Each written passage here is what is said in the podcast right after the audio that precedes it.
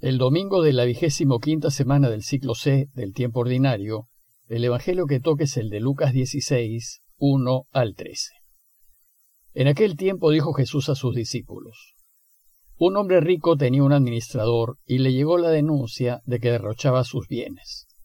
Entonces lo llamó y le dijo, ¿Qué es eso que me cuentan de ti? Entrégame el balance de tu gestión porque quedas despedido. El administrador se puso a echar sus cálculos. ¿Qué voy a hacer ahora que mi amo me quite el empleo? Para acabar no tengo fuerzas. Mendigar me da vergüenza. Ya sé lo que voy a hacer para que cuando me echen de la administración encuentre quien me reciba en su casa. Fue llamando uno a uno a los deudores de su amo y dijo al primero, ¿Cuánto debes a mi amo? Este respondió, cien barriles de aceite. Él le dijo, Aquí está tu recibo, a prisa siéntate y escribe cincuenta.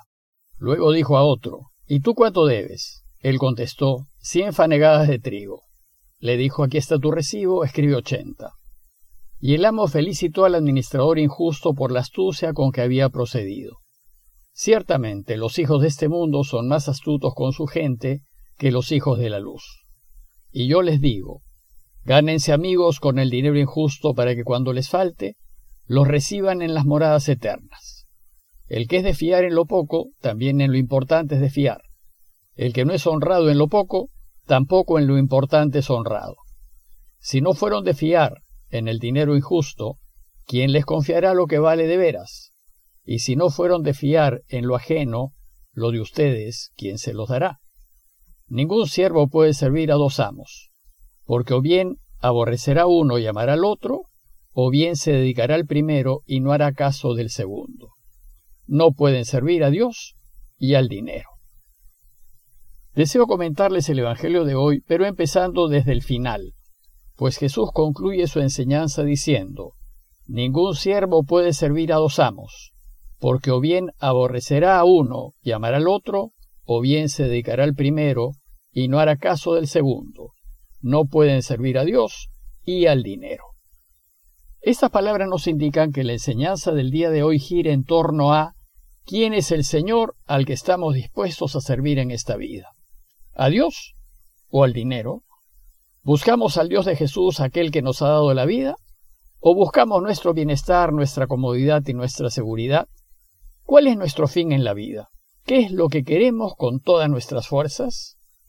Lo que nos dice aquí Jesús en esta conclusión final es que no podemos tener dos dioses, no podemos tener dos fines, no podemos servir a dos amos, no podemos servir a Dios y a la vez al dinero, porque son fines contrarios, opuestos, y en consecuencia siempre, al momento de tomar decisiones, nos inclinaremos por uno de ellos en detrimento del otro. Entonces es necesario escoger o servimos a Dios o servimos al dinero. Tenemos que elegir aquel fin que guiará nuestras vidas, y nuestra elección deberá ser clara, absoluta y excluyente. La necesidad de tener un solo fin en la vida es lo que da razón de la parábola que nos cuenta Jesús en el Evangelio de hoy. Y la parábola empieza diciéndonos que un hombre rico tenía un administrador. En la parábola, el hombre rico representa a Dios, él es el dueño del universo, Él es el rico. Y todo, absolutamente todo lo demás, todo lo creado, le pertenece. Y el administrador nos representa a cada uno de nosotros. Ministro significa servidor, aquel que está al servicio de otro. Ministrare significa servir y administrar significa servir a alguien. La tarea del administrador es pues servir al dueño de los bienes que administra. Pero es importante recordar que nosotros no somos dueños de absolutamente nada en este mundo. Por eso, al morir no nos llevamos nada. Dios es el dueño, y lo que tenemos nos lo ha dado para nuestro uso, a fin de que lo administremos bien. Solo somos administradores de Dios, estamos a su servicio. Por tanto, Debemos usar de sus cosas para servirlo, y ese servicio consiste en servir a los demás. En la parábola que Jesús nos relata hoy, La figura central es el administrador. El problema de la parábola es que este administrador debería tener como fin servir a su Señor.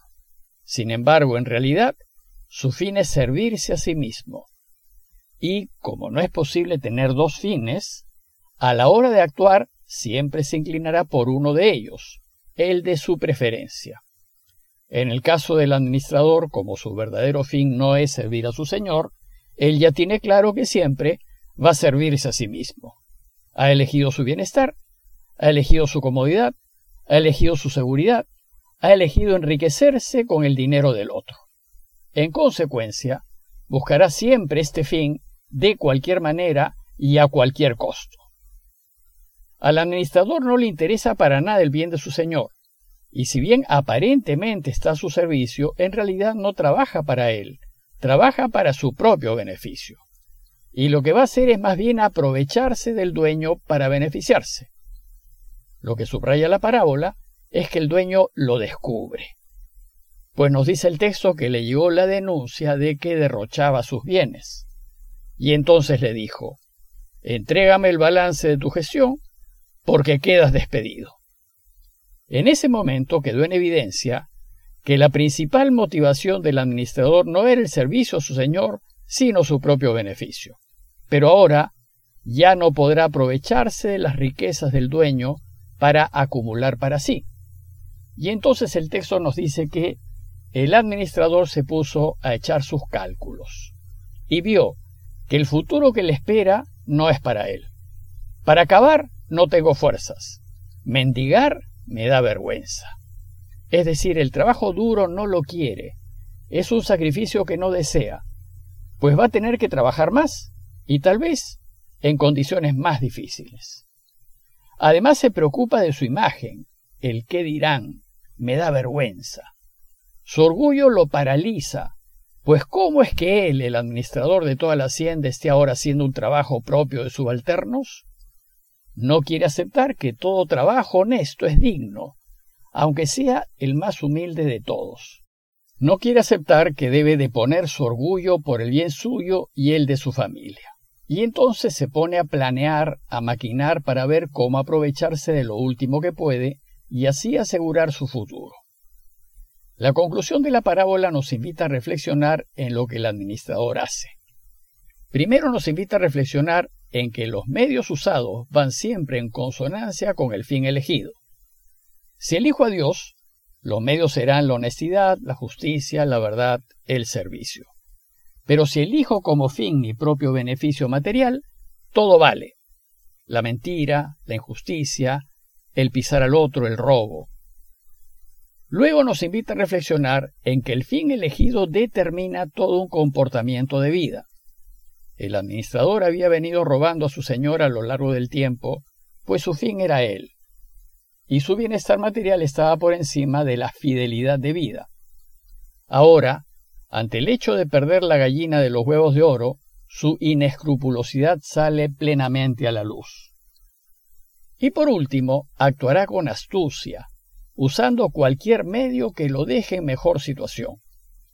La gente rápidamente piensa que el administrador aprovecha sus últimas horas para robarle al dueño lo que pueda.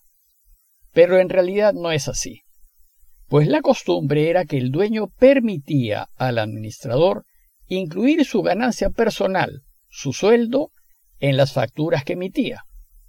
Entonces, a fin de asegurarse un futuro patrón entre los deudores de su dueño, el administrador está dispuesto a sacrificar su ganancia personal. Esta es la astucia que reconoce Jesús y aún más se admira de ella y dice, ciertamente los hijos de este mundo son más astutos con su gente que los hijos de la luz.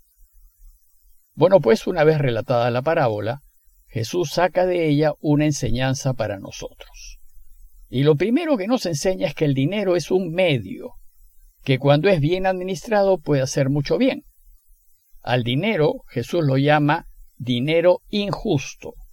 Es un comodín que no está alineado porque sirve tanto para ayudar como para corromper. El administrador de la parábola usa el dinero para beneficiarse, y así se gana amigos, pero son amigos fugaces y de conveniencia. El dinero lo tenemos que usar para servir, para ayudar. Y si lo usamos bien, también haremos amigos, pero serán amigos verdaderos y agradecidos. Y además permite que cuando les falte, los reciban en las moradas eternas. Y para terminar, Jesús nos dice que quien quiera caminar su camino deberá ser una persona de entera confianza, a quien Dios le pueda confiar lo suyo sabiendo que lo usará para hacer bien, y no como el administrador convenido de la parábola. Y debemos ser personas probas en todo, tanto en lo insignificante como en lo importante.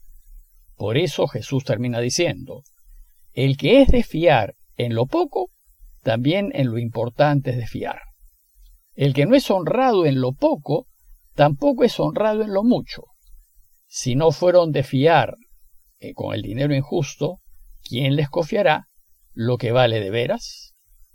Nosotros los cristianos debemos reconocer que todo es de Dios y que nuestro fin debe ser Él y solo Él, y que nosotros estamos para su servicio. Ni yo, ni el dinero, ni el bienestar de los míos deben ser fines para nosotros. Debemos reconocer que el dinero es necesario y es útil, pero es solo un medio, y que en cuanto medio el dinero debe estar a nuestro servicio. Y lo que nos toca hacer en la vida es ser buenos administradores de las cosas que Dios nos ha dado. Pidámosle pues a Dios su ayuda para tener claro nuestro fin en la vida y podamos así tomar las decisiones que nos permitan volver a Dios y alcanzar la plena felicidad a la que todos estamos destinados. Parroquia de Fátima, Miraflores, Lima.